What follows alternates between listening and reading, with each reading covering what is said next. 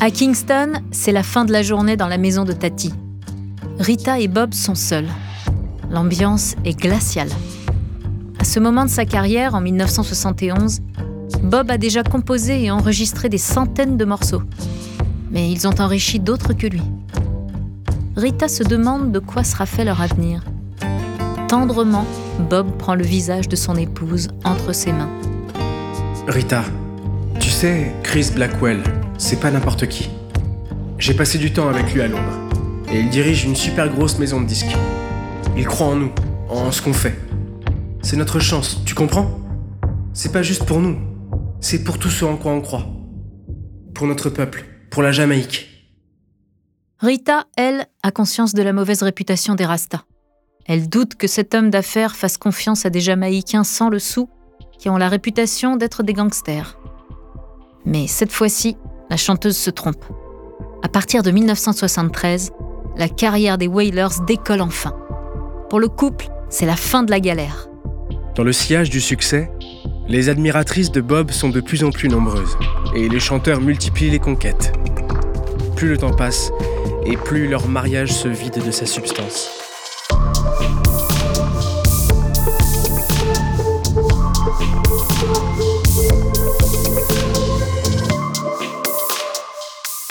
Vous écoutez à la folie pas du tout.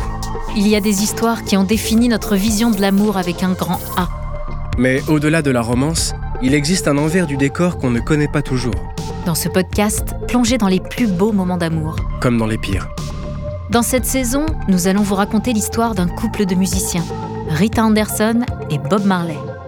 Cet amour, né dans la pauvreté et marqué par la spiritualité rasta, a accompagné la légende du reggae jusqu'à son dernier souffle. Mais sur la route vers le succès, le chanteur a imposé bien des épreuves à la femme de sa vie. Bob Marley et Rita Anderson, épisode 3. L'adultère, la rançon du succès.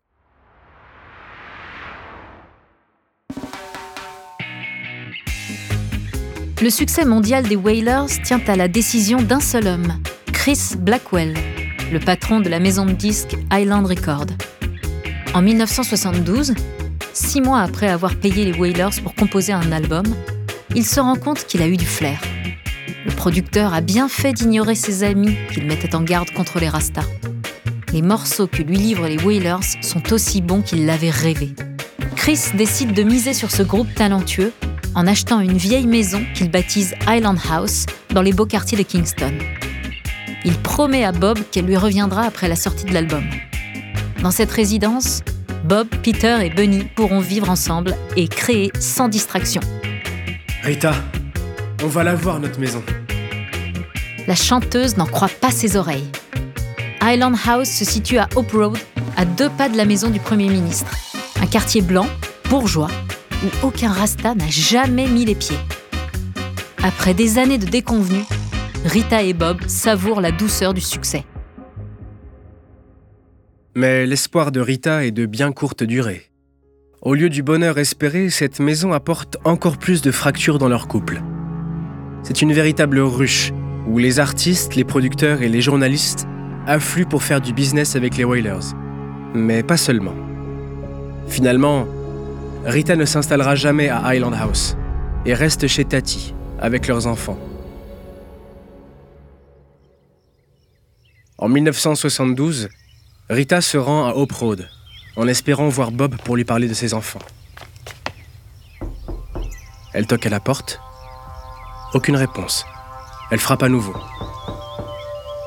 Mais le silence persiste. Déterminée, Rita tente d'entrer dans la maison. Mais la porte est bloquée. Une pointe d'anxiété l'envahit. Soudain, elle entend une voix venir de l'étage. À la fenêtre d'une des chambres, elle aperçoit Esther Anderson, une photographe qui travaille pour le groupe. Elle lui demande ce qu'elle veut. Le sang de Rita se glace. C'est la chambre de Bob. Il ne cache même plus ses infidélités. Elle comprend immédiatement qu'il est là, dans la pièce, et qu'il a passé la nuit avec elle. Mais elle ne se démonte pas et lui demande de réveiller son mari. Esther, regardant Rita avec un mélange de condescendance et de mépris, lui crie de laisser Bob tranquille. Rita est interdite. Esther s'époumonne. Quand arrêteras-tu de faire des enfants? On dirait que c'est tout ce que tu sais faire, des gosses. Arrête tout ça et laisse Bob faire son chemin. Une dispute éclate. Finalement, Bob descend et il demande à Rita pourquoi elle est venue là, faire une scène devant tout le monde. À Oprode, les femmes défilent. Cette maison permet à Bob de multiplier les conquêtes et d'humilier son épouse encore un peu plus. Avant de poursuivre cet épisode, nous voulions vous remercier pour votre écoute. Si vous voulez continuer de nous soutenir, abonnez-vous à la chaîne Bababam Plus sur Apple Podcast. Cela vous permettra une écoute sans interruption. Ou bien écoutez ce message de notre partenaire, sans qui ce podcast ne pourrait exister.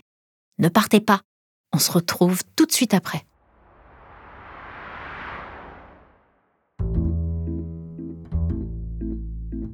Le succès de Bob n'apporte pas seulement des rivales à Rita. D'abord, elle reste son épouse. C'est elle, l'officielle, la légitime. Grâce à ce statut, l'influence de son mari rayonne sur elle et l'aide à s'émanciper. À l'époque, Bob est en train de devenir une star mondiale qui connaît tous les politiques du pays. Alors, lorsque Rita veut s'installer dans une petite maison à Bull Bay, en Jamaïque, le chanteur fait jouer ses relations pour qu'elle obtienne ce qu'elle désire.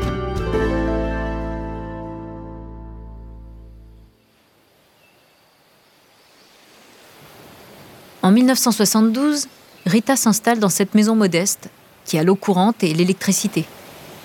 Au bout du jardin planté de palmiers, une plage s'étend. Des vagues mousseuses s'écrasent sur le sable fin. Alors bien sûr, les cadeaux matériels ne justifient pas tout. Mais grâce à son argent, Bob leur offre un lieu où la possibilité d'un bonheur familial se dessine. Cet endroit devient le seul foyer de sa vie nomade, où il peut passer du temps avec ses enfants. Pour Rita, cette maison est un premier pas vers la liberté. Alors que Bob voyage, passe sa vie sur la route ou au bras de ses maîtresses, elle apprend à vivre sans lui, avec leurs enfants. Au bout d'un moment, Bob cesse de fréquenter Esther Anderson. Petit à petit, Rita accepte que leur mariage ne sera jamais comme les autres, un peu comme si leur amour se changeait en une profonde amitié. La maison de Boulbay est loin d'être un sanctuaire dédié à leur mariage, puisque Bob va jusqu'à y inviter ses amantes. Tout ça sans jamais admettre frontalement qu'il trompe Rita. La fidélité devient un sujet complexe dans leur mariage. Alors qu'il s'affiche avec ses conquêtes, Bob Marley s'attend à ce que Rita reste irréprochable.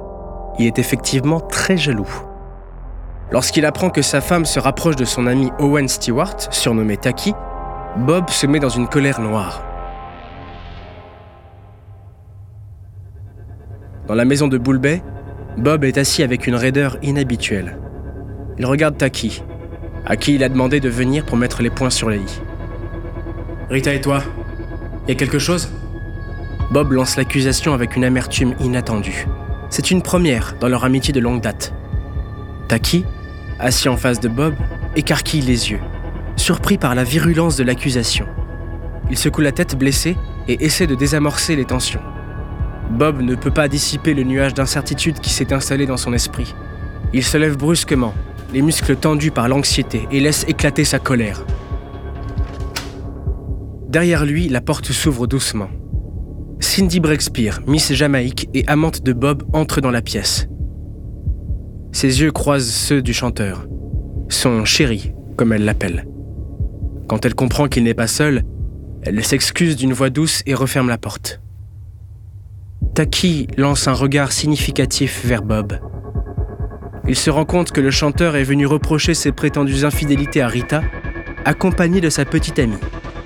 Son hypocrisie lui coupe le souffle. Bob Marley, tout à coup, se tait.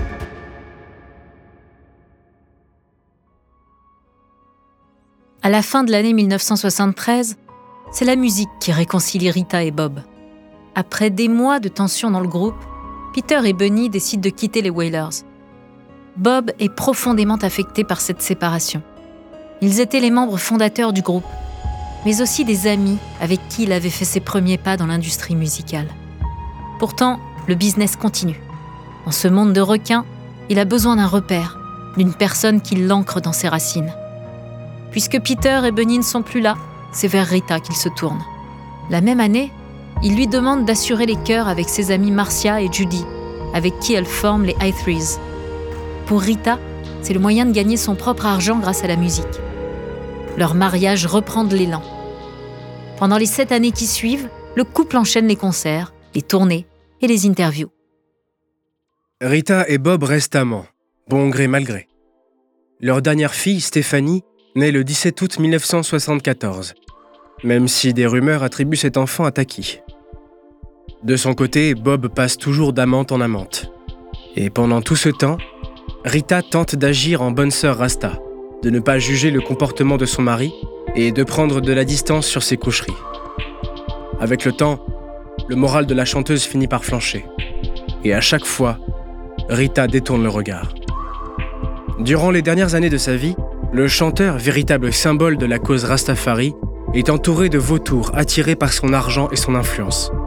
Quand Bob va tenter d'apaiser les tensions politiques qui secouent la Jamaïque, c'est encore Rita qui va payer le prix de la violence et accompagner Bob quand le rideau va tomber. C'est ce que nous allons vous raconter dans le prochain épisode de cette saison.